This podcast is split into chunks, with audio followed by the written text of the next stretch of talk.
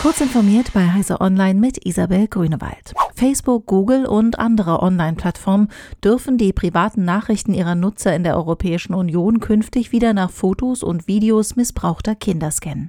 Unterhändler der EU-Staaten und des Europaparlaments einigten sich auf eine entsprechende Übergangsregelung. Konkret geht es um solche Bilder und Videos, die beispielsweise durch vorherige Ermittlungen bereits bekannt und mit einer Art digitalem Fingerabdruck versehen worden sind. Die neue Regelung, die noch formell von beiden Seiten bestätigt werden muss, soll für drei Jahre gelten oder bis eine dauerhafte Lösung gefunden ist. Erneut wurde eine gefährliche Sicherheitslücke in der vernetzten Segfest-Alarmanlage von Abus entdeckt. Über eine bestimmte URL liefert die Alarmzentrale ohne Authentifizierung ihre Gerätekonfiguration aus, einschließlich der zur Konfiguration nötigen Admin-PIN.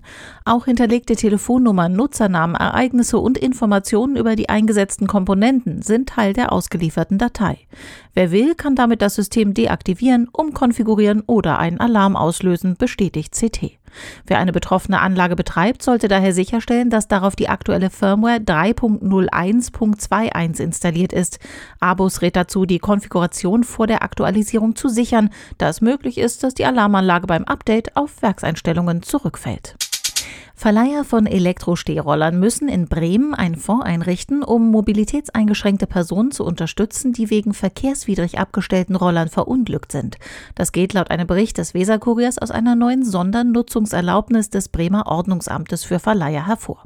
Hintergrund ist der Unfall eines blinden Bremers, der im Sommer 2020 über einen umgekippten E-Stehroller stürzte und sich dabei schwer verletzte. Er klagte vor dem Verwaltungsgericht Bremen gegen die Erteilung der Sondernutzungserlaubnis. Umwelt- und Klimafragen gehörten auch während der Corona-Pandemie für viele Menschen in Deutschland zu den wichtigsten Themen. Das geht aus einer repräsentativen Bevölkerungsumfrage im Auftrag des Bundesumweltministeriums und des Umweltbundesamtes hervor. Bundesumweltministerin Svenja Schulze sagte, besonders interessant wird die Studie da, wo es konkret wird, etwa beim Tempolimit. 64 Prozent der Befragten sind demnach für eine Geschwindigkeitsbegrenzung von 130 Stundenkilometern auf Autobahnen. Diese und weitere aktuelle Nachrichten finden Sie ausführlich auf heise.de. Werbung. Kennst du die BDBOS?